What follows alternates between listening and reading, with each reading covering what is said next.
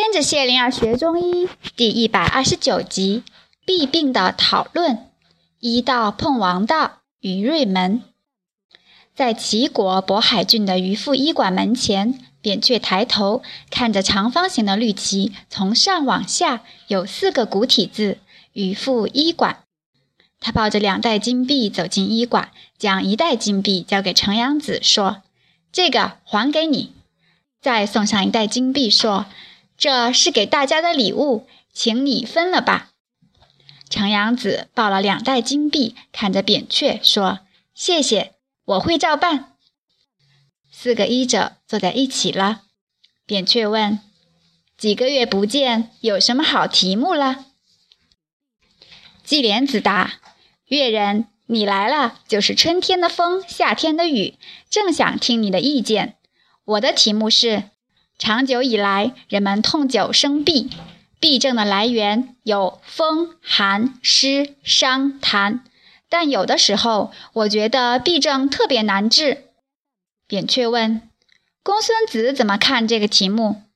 公孙子答：“常见的痹症属于风、寒、湿、伤、痰；不常见的痹症可能来自偏食、固执。”紧张、劳累，或者久病不治，伤及大脑，以至于必须另想治法。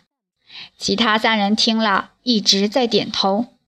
公孙子又说：“诊断是这样，治疗的部分，请岳人说吧。”扁鹊说：“痹症多变，治法也多变。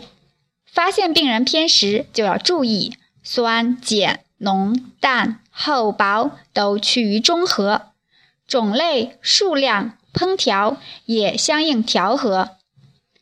公孙子已经准备了各种汤剂，都能冲淡病人体内的毒素。对于固执紧张、劳累、久病不治、伤及大脑的病人，软化、松弛、休养、调理可以治身；宽恕、替换、转移、释放。可以安神、开智、明理、宽慰、赞赏，可以治心；再加上固本、还原、保精、顺气，痹症虽然难些，还可以治好。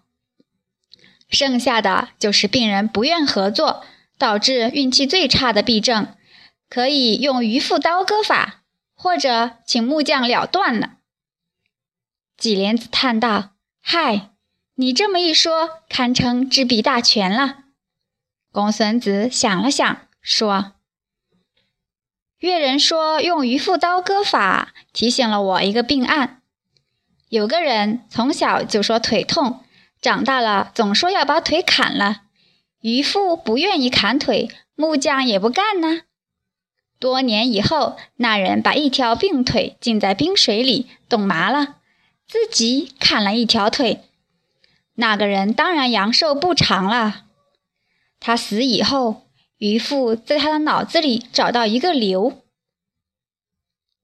厅里一片寂静，四个人都在思考。程阳子开口说：“我听着怎么觉得公孙子还是医者，越人是医者又是巫师啊？”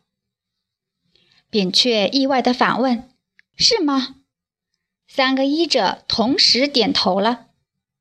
程阳子又说：“除了最后一句话，所有的话都能刻上竹简。”